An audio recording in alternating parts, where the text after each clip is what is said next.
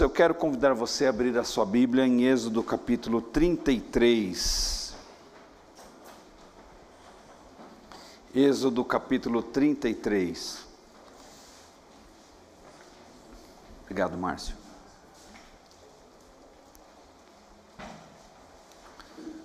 Nós leremos a partir do verso de número 12.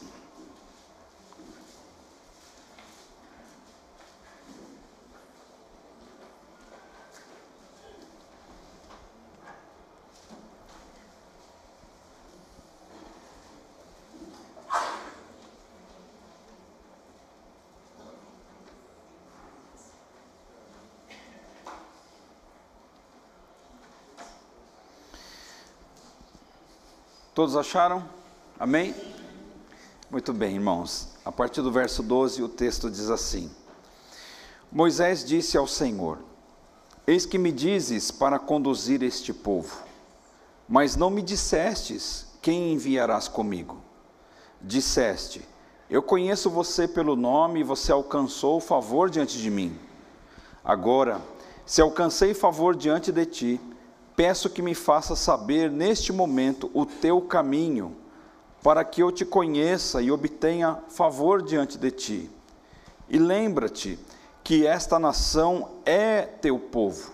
Deus respondeu: A minha presença irá com você, e eu lhe darei descanso. Então Moisés disse: Se a tua presença não for comigo, não nos faça sair deste lugar. Pois como se poderá saber que alcançamos favor diante de ti, e eu, eu e, o, e o teu povo? Será que não é o fato de andares conosco, de maneira que somos separados, eu e o teu povo, de todos os povos da terra? O Senhor disse a Moisés: Farei também isto que você falou, porque você alcançou o favor diante de mim, e eu o conheço pelo nome. Então Moisés disse: Peço que me mostres a tua glória.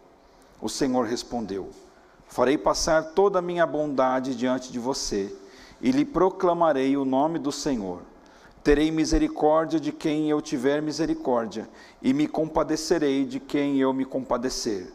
E acrescentou: Você não poderá ver a minha face, porque ninguém verá a minha face e viverá. Disse mais o Senhor: Eis aqui um lugar perto de mim onde você ficará sobre a rocha. Quando a minha glória passar, eu porei você numa fenda da rocha e o cobrirei com a mão, até que eu tenha passado. Depois, quando eu tirar a mão, você me verá pelas costas, mas a minha face ninguém verá. Vamos orar. Santo Deus e glorioso Pai, ajude-nos, ó Deus, a compreender esta passagem da palavra do Senhor. Que o teu nome seja exaltado, Senhor, neste dia e onde quer que esta mensagem chegar, ó Deus, ela possa, ó Deus, alcançar o coração daquele que ouvir. Muito obrigado por tudo e oramos em nome de Jesus. Amém. Queridos irmãos, é, Moisés é, é o tipo do, do cidadão, da pessoa, que poucos talvez chegaram a este nível de intimidade com Deus é, no decorrer da história bíblica. Nós olhamos o texto e é nítido nós percebemos a intimidade que ele tinha, porque ele conversava com Deus como se ele estivesse conversando com alguém ao seu lado. E eles trocam ideias, eles compartilham pensamentos, eles tinham uma relação tão próxima, irmãos, que Moisés falava do povo de Israel: Olha, Senhor, o teu povo.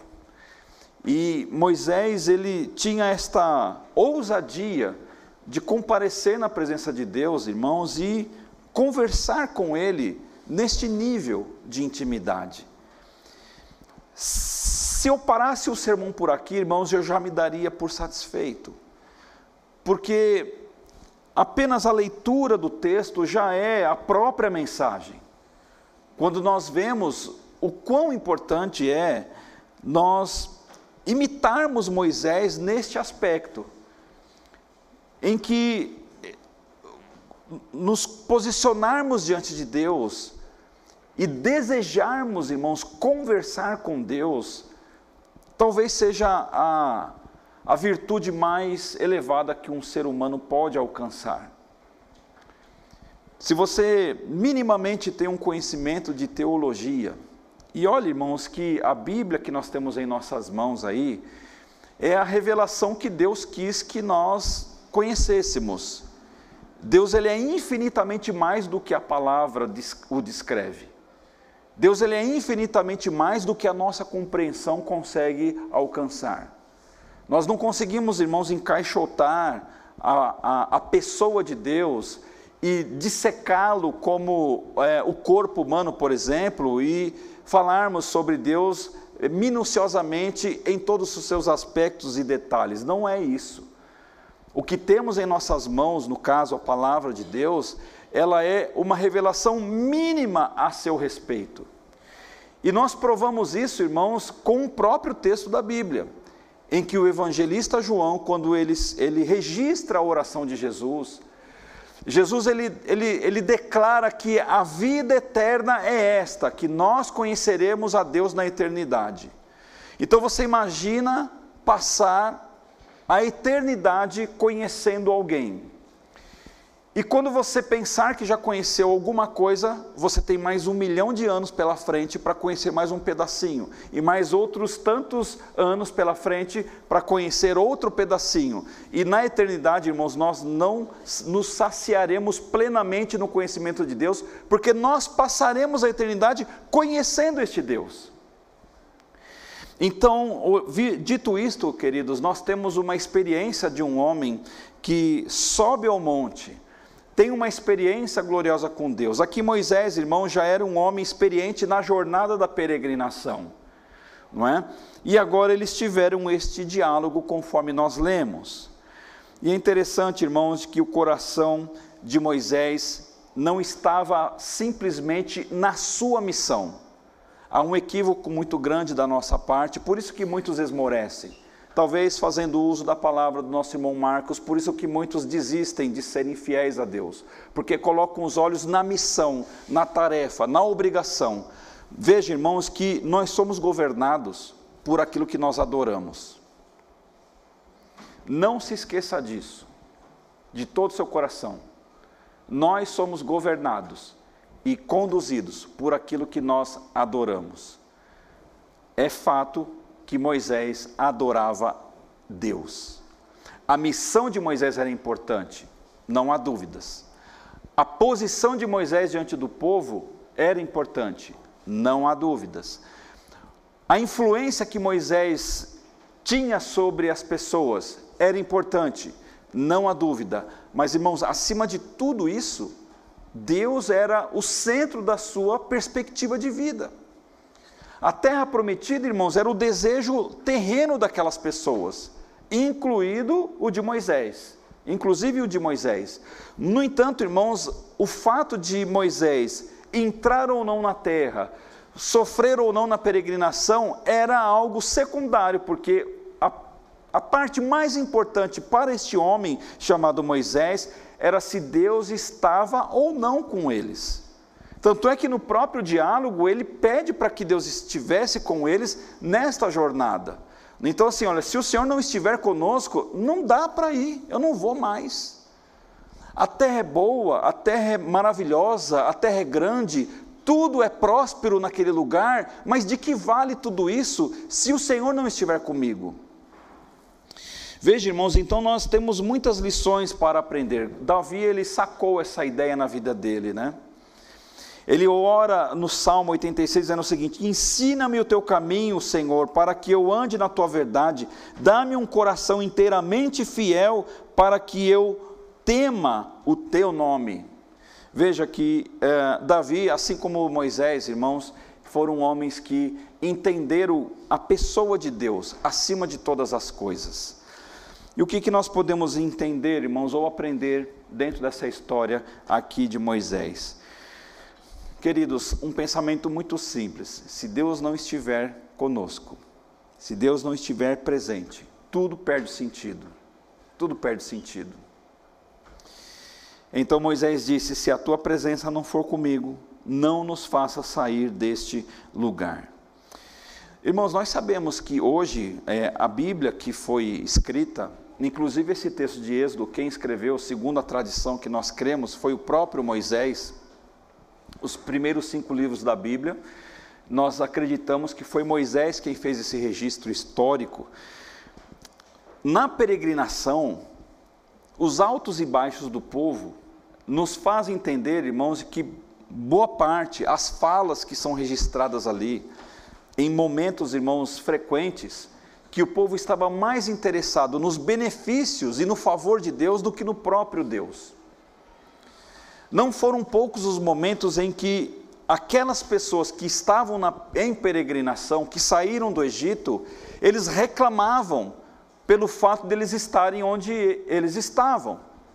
Eles sempre olhavam para o passado e desejavam muitas vezes os tomates, os pepinos e as cebolas do Egito.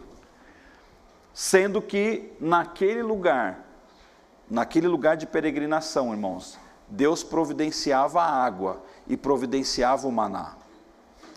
Eles, eles, em determinados momentos, eles abriram mão ou queriam abrir mão de destes benefícios para viverem irmãos, algo que estava no passado. Então, o povo de Israel era um povo de dura serviço, a Bíblia fala. Era um povo, irmãos, que tinha dificuldade de entender a presença de Deus no, na, sua, na sua peregrinação.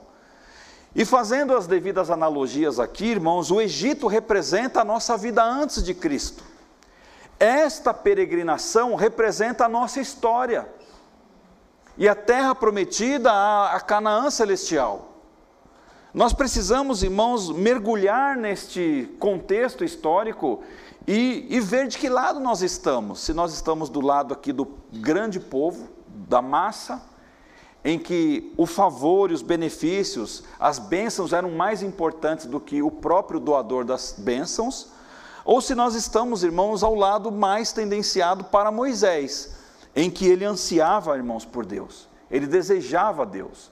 Não importa se a situação estava caótica, se não estava, enfim, queridos, ele não via esse problema na sua frente, porque a visão espiritual de Moisés era extremamente ampliada em relação à visão do povo. E Moisés, irmãos, então desejava a presença de Deus rumo a esta Canaã. Então, irmãos, a terra prometida, por mais benefícios que poderia oferecer comparado ao Egito, para Moisés, se Deus não estivesse ali, não faria sentido. Irmãos, devemos seguir este exemplo de Moisés, ou seja, se Deus não for conosco, nós não queremos. Se Deus não estiver no seu trabalho, querido irmão, peça para que Ele esteja lá. Se você estiver em qualquer lugar da sua vida, peça para que o Senhor esteja com você. Não importa, querido, se você estiver na, na gloriosa bênção da terra ou num lugar de dificuldades, Peça para que o Senhor esteja com você, porque foi isso que é, Moisés desejava. Um pensamento para você também colocar no seu coração: as coisas somente ganham sentido quando aquele que pode dar sentido às coisas se faz presente. Irmãos, é, eu não sei se você já, já foi um tanto quanto ingrato com certas coisas que você já recebeu. Acho que todos nós temos uma experiência de ingratidão, amém? É difícil assumir isto, né? No entanto, irmãos, faz parte da vida humana sermos ingratos por coisas. Né? Esses dias eu estava, é, eu não me lembro, irmãos, exatamente, é que essa semana foi tão intensa em termos de trabalho que a minha memória imediata ela deu um apagão, assim, sabe? Acho que é por causa do estresse, né? E aí uma pessoa estava reclamando do carro dela, que precisava, precisava lavar, precisava pôr combustível e tal. Aí eu fiquei olhando assim para a pessoa e falei assim, mas você tem carro, né? E eu virei as costas e saí. Porque, veja, irmãos, até a bênção, a bênção nos dá trabalho. Ter um automóvel dá trabalho. Ter uma, uma empresa dá trabalho. Ter um grupo de pessoas dá trabalho. Conduzir uma vida dá trabalho. Conduzir uma família dá trabalho. Tudo dá trabalho. Mas tudo, irmãos, quando Deus está presente, faz toda a diferença. Porque o sentido dessas coisas são assim. Veja, irmãos, que Jesus, quando ele ora o Pai Nosso, né? E, irmãos, eu fiz um propósito com Deus de aprender essa oração no aramaico. Um dia eu vou chegar aqui diante da igreja, vou orar essa oração no aramaico, a oração do Pai Nosso. Eu coloquei essa meta na minha vida. E se Deus quiser, até o final do ano, em nome de Jesus, eu vou aprender esse troço. Pai nosso que estás no céu, santificado seja o teu nome, venha o teu reino. Seja feito a tua vontade, tanto na terra como no céu. Venha o teu reino. Uma oração, irmãos, que é tão mecanizada, né, muitas vezes, né, e nós não nos, não, não nos damos conta do significado desta vinda do reino de Deus sobre a nossa vida. Eu estava fazendo algumas leituras e eu descobri a história de um missionário muito bacana, irmãos. Esse missionário morreu com 29 anos. Ele mesmo, nas suas orações, falava que ele não queria ter vida longa, mas ele queria ter uma vida intensa com o Espírito Santo. E eu acho que Deus ouviu literalmente essa oração. E ele morreu com 29 anos. O nome dele é Jim Elliot, um americano, irmãos, que nasceu em 1927. E ele morreu no dia 8 de janeiro de 1956. Ele foi um missionário, filho de um pastor batista, de uma, de uma irmã, a esposa, a sua mãe, homens fiéis, irmãos, eu li a história da vida deles, um menino assim inteligentíssimo, tinha todas as condições de ser um pastor de grandes igrejas, ele tinha convites e tudo mais, mas o coração dele, irmãos, estava nas missões. Ele foi missionário na Amazônia aqui, na Amazônia Equatorial, né, perto na, na região do Equador, porque a Amazônia não é um, um, benefício apenas brasileiro. Nós temos outros países da América do Sul que são abrangidos pela Amazônia. E este rapaz chamado Jim Elliot, ele foi para a Amazônia Equatorial. E lá ele foi morto por uma tribo indígena, por uns índios de uma tribo isolada na sua época, em que ele tentou fazer uma aproximação, mas, no entanto, irmãos, ele foi atacado num, num determinado momento, ele mais quatro missionários foram mortos. E ele foi jogado, irmãos, num rio ali onde ele foi morto. Eu não me lembro exatamente o, nome dessa região, mas o fato foi este. O coração deste menino, irmãos, chamado Jim Elliot, estava nos índios, estava na Amazônia. Ele teve todos os, os, os é, as, as, as oportunidades da vida para que ele não estivesse naquele lugar, para que ele fosse um pastor de uma grande igreja. No entanto, irmãos, onde que Deus estava para ele? Estava ali naquele, naquelas tribos, estava ali junto àqueles índios. Só que ele pagou com a sua própria vida, irmãos, naquele lugar. Veja, e ele deixou uma frase, irmãos, que serve de reflexão para o nosso coração, para nós avaliarmos, irmãos, se nós estamos levando uma vida meio banho-maria, sabe? Sabe aquele tipo de vida meia xoxa, que não tem muita graça? E ele fala assim: olha, viva de tal forma que ao chegar a hora da sua morte, nada mais tenha a fazer senão morrer. Talvez um dos grandes medos que as pessoas têm de morrer é a sensação inconsciente de ter deixado algo para trás de não ter deixado uma situação melhor para os filhos, de não ter deixado uma situação melhor para a família, ou coisas do tipo. No entanto, irmãos, este rapaz, ele tinha uma profunda relação com Deus e com o sentido da vida que Deus havia dado a ele. Ele falou assim: olha, se você tiver que morrer, que morra, e que seja dessa forma. Ironia das ironias. Jim Elliot foi morto por uma tribo indígena violenta. A sua esposa também era missionária. Passado um tempo, mesmo diante da dor, das, das dificuldades, ela e outras missionárias voltam àquele lugar e elas evangelizam aquela tribo. Deus ele é tão extraordinário, irmãos, que olha, eu fico assim emocionado de pensar nessa história. Deus converte o índio que matou o Jim Elliot. Ele se torna um pastor daqueles índios aquele índio que matou. E este índio que matou, ele batiza a filha de Jim Elliot no mesmo rio em que ele matou o pai. Isso é graça. Isso é poder de Deus. Porque às vezes pode ser, irmãos, que esta família, por alguma razão, pudesse ter interpretado de que aquele lugar que o pai foi morto, de que o marido foi morto, não fosse um lugar bacana, não fosse um lugar legal, mas foi justamente naquele rio, após anos e anos, aquele mesmo índio que cometeu o assassinato batiza a filha. Irmãos, é o coração. é a presença de Deus, é quando nós estendemos a nossa visão espiritual. E veja, irmãos, que Moisés, ele fala isso e ele declara isso nessa parte que nós lemos: se a tua presença não for comigo, não nos faça sair deste lugar. Então, em tese, irmãos, não há lugar ruim, não há lugar que seja lugar deplorável. Até mesmo no leito de uma enfermidade, irmãos, podemos ter as mais profundas experiências espirituais da nossa vida. Basta que nós ampliemos a nossa visão. Isso, irmãos, tira de nós aquela impressão que foi é, colocada, aquela marca que nós temos do povo de Israel na peregrinação, que é a murmuração, por exemplo. Irmãos, a murmuração nos tira da presença de Deus. A murmuração nos impede, irmãos, de avançarmos espiritualmente sobre todas as áreas da vida, seja familiar, seja ministerial, seja profissional. Pessoas que reclamam, irmãos, elas vivem como um jipe atolado na lama que não tem força para sair daquele lugar. Gasta energia, mas não sai do lugar.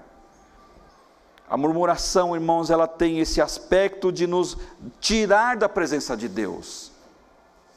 Seguindo o texto, o texto fala que então Moisés disse: Peço que me mostres a tua glória. O Senhor respondeu: Farei passar toda a minha bondade diante de você que lhe, é, e lhe proclamarei o nome do Senhor. Terei misericórdia de quem eu tiver misericórdia e me compadecerei de quem eu me compadecer. Veja, que coisa ousada da parte de Moisés. Ele pede para que ele visse a glória de Deus. E como é que Deus responde para Moisés? Porque pensa, irmãos, vamos aqui fazer uma pequena conjectura, tá? Ela, ela não vai ser real, mas é apenas uma conjectura. É, Moisés merecia ver a glória de Deus aqui. Pô, o camarada fala com Deus como se falasse com amigo. Ele tinha intimidade para isso. Tanto é que ele pede para ver. Só que, irmãos, isso é lógico do nosso ponto de vista humano. Mas Deus lhe dá uma resposta para Moisés interessante. Ele responde assim: Olha, Moisés, é o seguinte, você quer ver minha glória? Eu vou, vou passar diante de você a minha bondade, a minha misericórdia e a minha compaixão. É isso que você vai, é isso que você vai ver agora. Então, o que Deus revela para Moisés não foi a glória de Deus, porque o próprio texto, Deus respondeu para ele que ele não poderia ver a glória. E é certo, irmãos, que nós não podemos contemplar a glória de Deus. Certamente que nós seríamos fulminados. Fulminados. Porque é uma separação entre nós e Deus. Que separação é esta? Os nossos pecados. Deus ele é santo.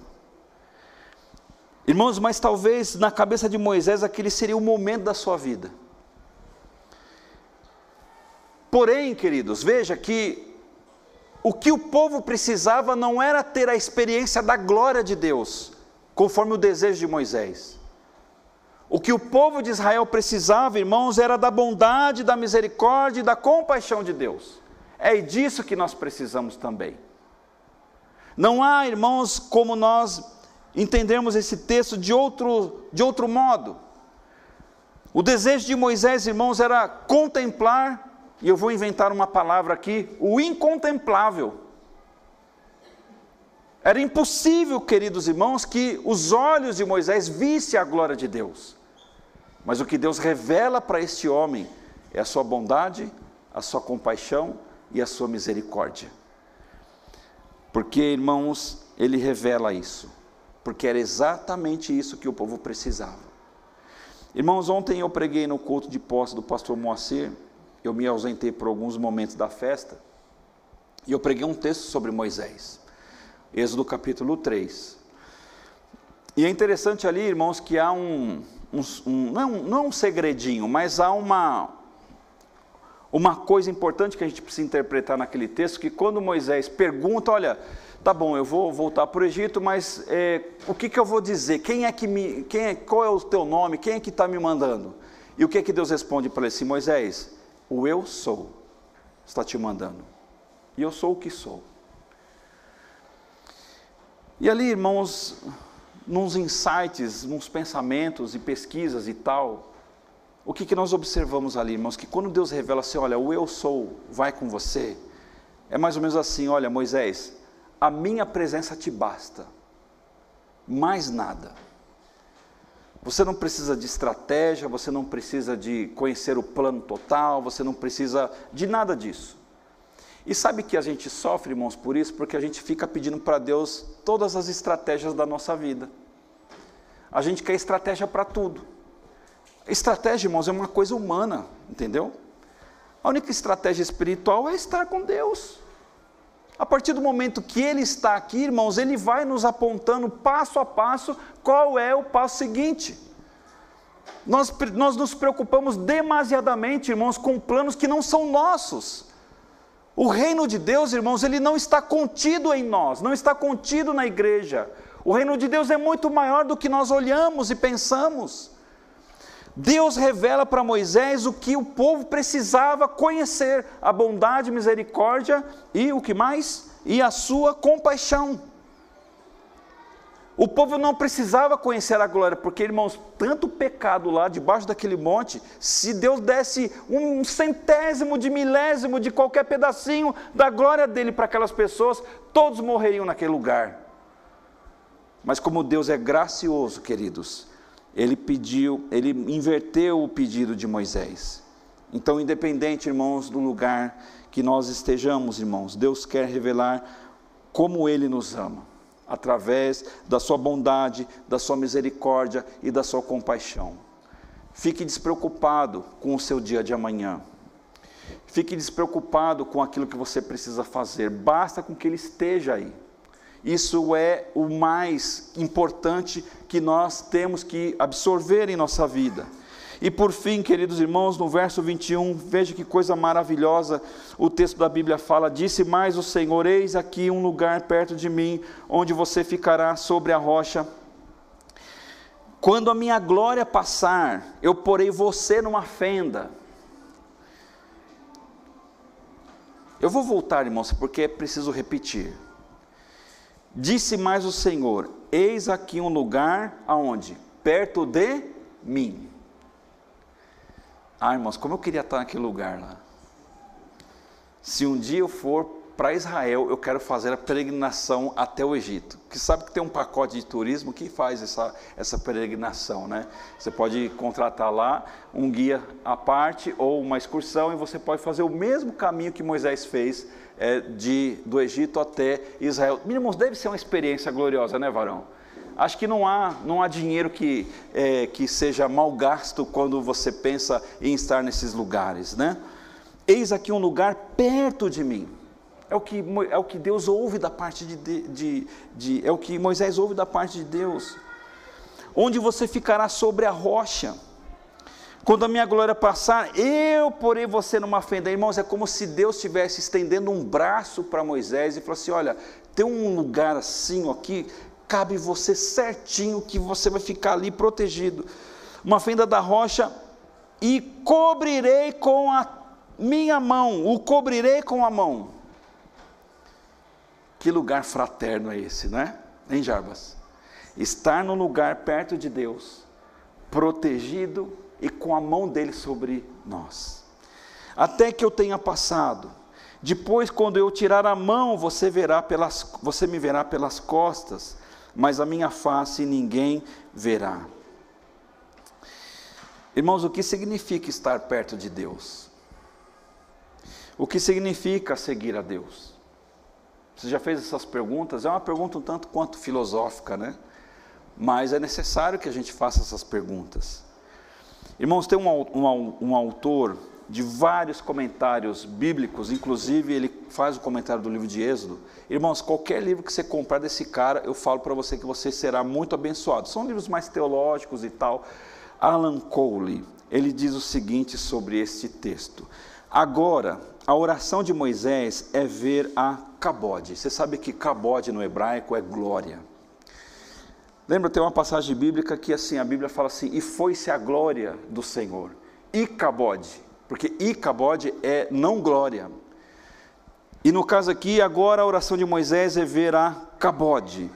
a glória manifesta de Yahvé. Equivale a pedir a Deus para vê-lo como ele é. Nesses termos, porém, é um pedido impossível. Irmãos, eu não sei se Moisés já tinha capacidade de entender isso na vida dele, que o pedido que ele fez para Deus era algo impossível. E aí o autor aqui ele continua assim: o homem mortal não pode suportar a visão de Deus, verso 20. Em linguagem pictórica, eu vou explicar o que é isso, bem vivida, a passagem afirma que o homem pode apenas contemplar o lugar onde Deus passou. E assim conhecê-lo pelos seus atos no passado e no presente.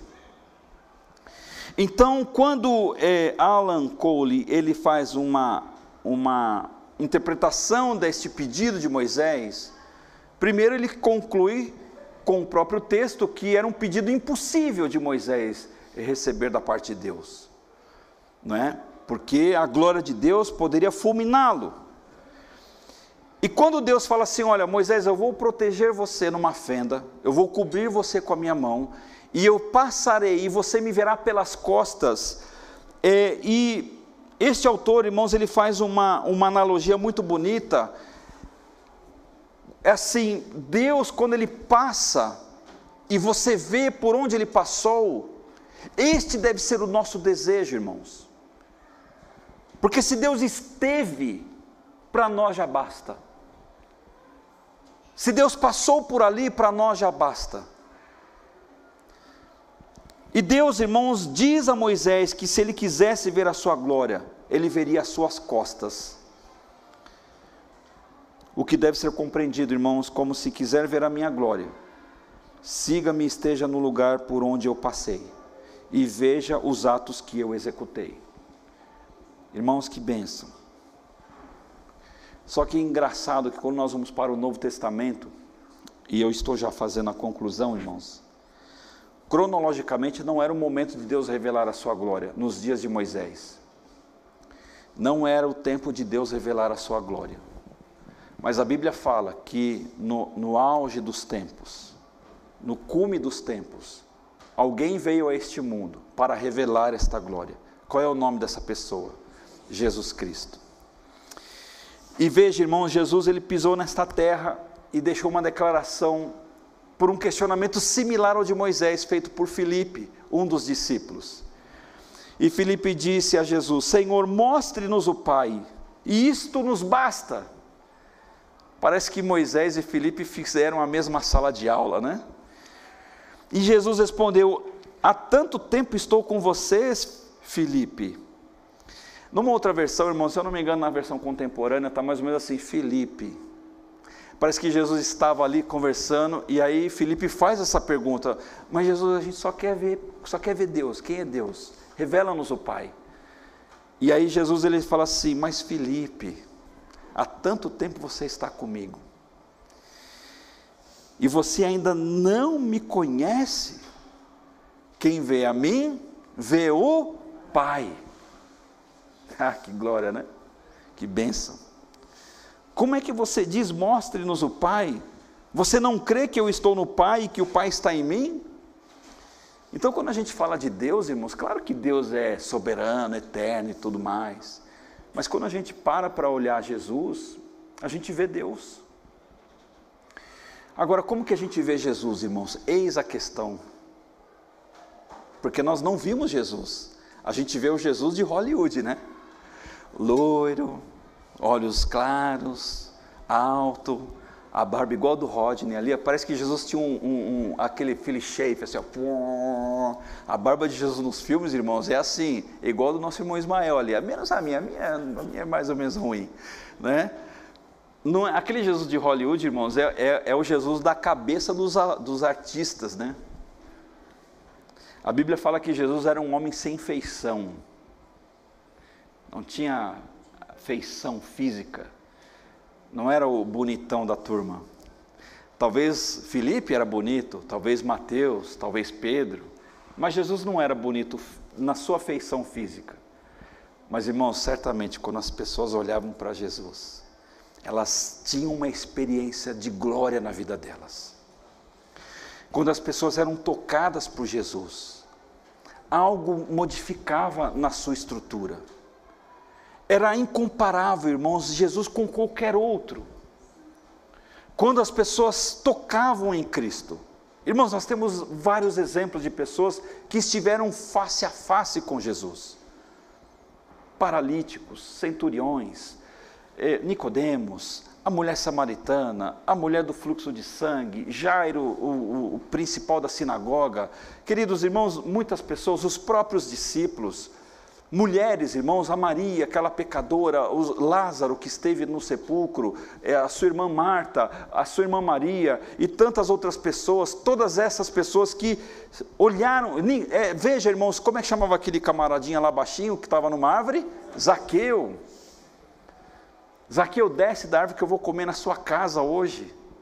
Imagine, irmão, Jesus sentado na mesa com aquele homem que até horas atrás era um corrupto, ladrão, bandido, odiado pelas pessoas, mas ele era amado por Jesus, porque Jesus escolheu estar na casa dele. Quantas vezes Jesus foi na casa de, de homens importantes e foi rejeitado? Ele foi tido assim: você é amigo de publicanos e pecadores. Quem é este comilão? Irmãos, eu queria ser amigo de Jesus, porque o meu estômago é meio avantajado, né? Acho que a gente ia fazer uma dupla mais ou menos boa, né? Então, quando nós olhamos para esta atualização no Novo Testamento sobre o mesmo processo de ver Deus, Jesus ele fala assim: olha, Felipe, você precisa olhar para mim melhor. Porque se você ver a mim, você já está vendo o Pai. Veja, irmãos, e Deus dá essa experiência para Moisés. Moisés, eu vou passar e você verá as minhas costas. E conforme é, Alan Cole, ele fala que se você olhar e contemplar por onde Deus passou e por onde Deus esteve, isso já é o suficiente. Porque, irmãos, na eternidade nós veremos a glória de Deus. Nós nos prostraremos diante do trono do Senhor. Mas por enquanto, irmãos, nós só precisamos da graça, do amor, da sua compaixão e da sua bondade. E isto é o mais importante. Amém? E com esta passagem, irmãos, que o nosso coração esteja aberto para estas verdades fundamentais na nossa jornada. Desejar onde Deus estiver, desejar estar onde Deus estiver então, querido, escolha bem, né? Escolha bem.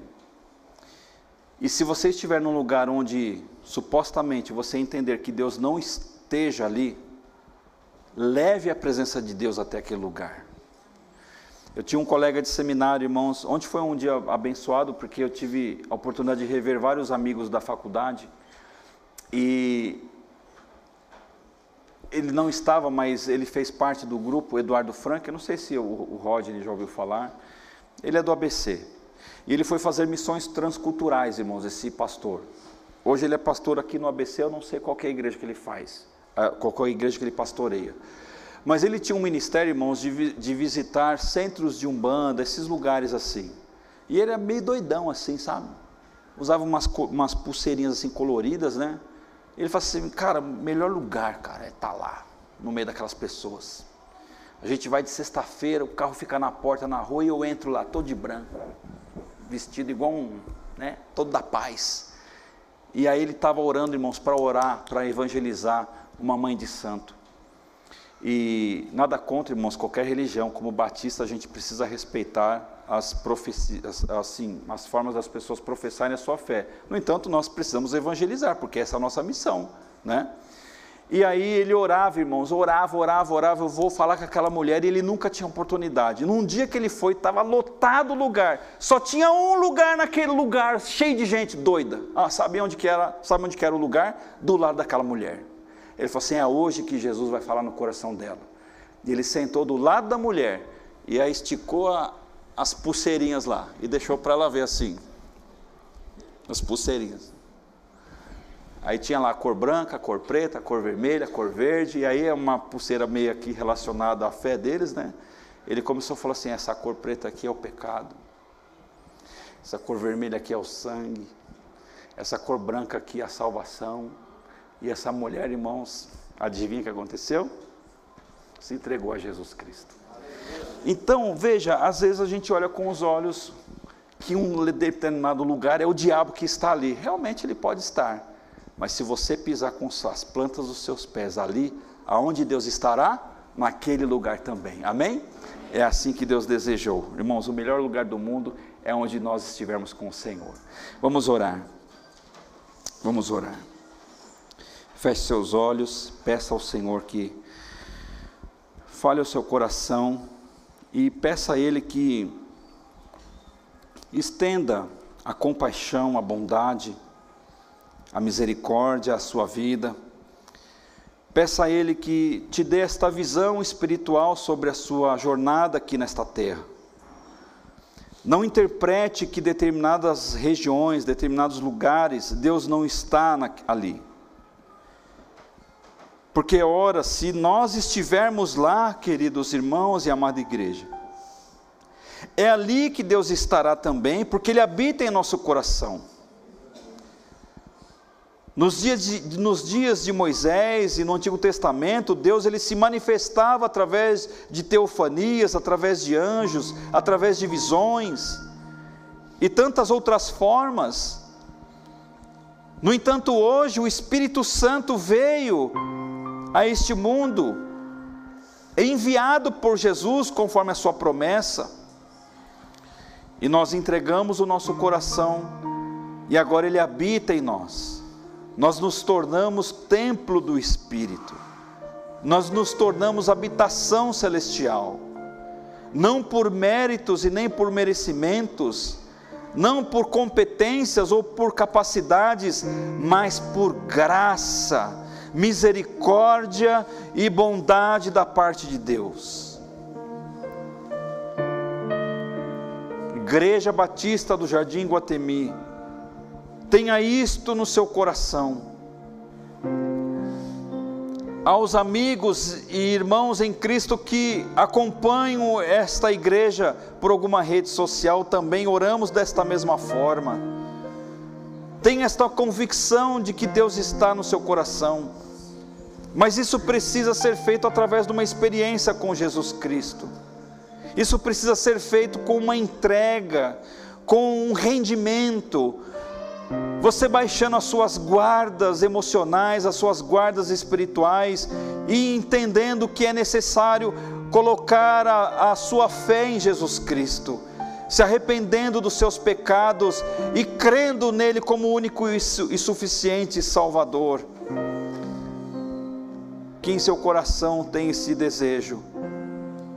Se alguém aqui que ainda não entregou o seu coração a Jesus Cristo, e precisa fazer isso urgentemente. Se alguém que esteja nos ouvindo é, ainda não tomou esta decisão ao lado de Jesus, faça isso nesta hora. Ore a Deus, peça, Senhor Jesus, entre no meu coração. Eu quero que o Senhor esteja comigo. Eu estou cansado ou cansada de andar sozinho por esta vida. Eu não quero mais andar perdido, sem sentido, sem direção. Eu quero que o Senhor entre na minha vida e abra os meus olhos, as escamas espirituais que tampam o meu entendimento espiritual. Eu não quero mais é, viver aquém da Sua presença, porque a Sua presença é gloriosa demais, mas eu quero tê-la em minha vida. Faça essa oração, entregue o seu coração a Jesus. Se você, meu irmão querido, minha irmã que está acompanhando esta igreja, que faz parte desta membresia, mas que tem se afastado do Senhor, já não tem mais a alegria no coração, está frio emocionalmente, espiritualmente principalmente, volte o seu caminho para o Senhor. Ele chama você pelo nome. E Ele deseja ter um laço de amizade e de comunhão com você. Renda-se, meu querido, não há outro caminho. Infelizmente eu tenho que, que lhe dizer esta verdade. A única forma de você regressar à sua vida espiritual é você se rendendo, é você se prostrando diante do Senhor. Se renda a Jesus Cristo novamente. Peça perdão pelos seus dias de afastamento.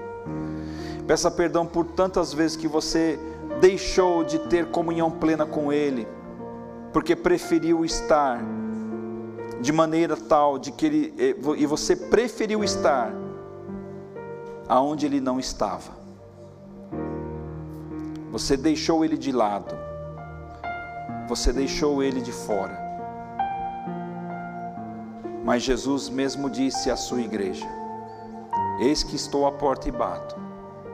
Se alguém ouvir e abrir, eu entrarei. Eu entrarei. Abra o seu coração, meu querido irmão. Santo Deus, maravilhoso Pai, te agradecemos, ó Deus, por estarmos aqui nesta noite, ó Pai, neste culto. Pai querido, obrigado, ó Pai, porque o Senhor é um Deus gracioso, é um Deus de bondade, Pai, é um Deus de misericórdia, Senhor. Que o teu servo Moisés, ó Deus, é, viveu essa experiência profunda ali naquele monte Deus amado, depois, ó Pai, o Senhor pede para que ele volte ao lugar de onde ele veio, separasse mais tábuas de pedra, Senhor, para que ele reescrevesse as leis do Senhor. Obrigado, Deus, porque o Senhor não nos abandona, o Senhor tem nos restituído, Pai. O Senhor nos restitui a nossa espiritualidade. Eu oro por esses, ó Deus, que precisam retornar ao Senhor em nome de Jesus Cristo. Pai eterno, somente o Teu Espírito, ó Deus, tem esse poder, ó Pai, de convencimento, não por força, mas por amor, por graça e misericórdia. Obrigado, Deus, por estarmos aqui nesta igreja, em que pudemos, ó Deus, refletir na Sua palavra livremente, e nós oramos agradecidos, em nome de Jesus. Amém.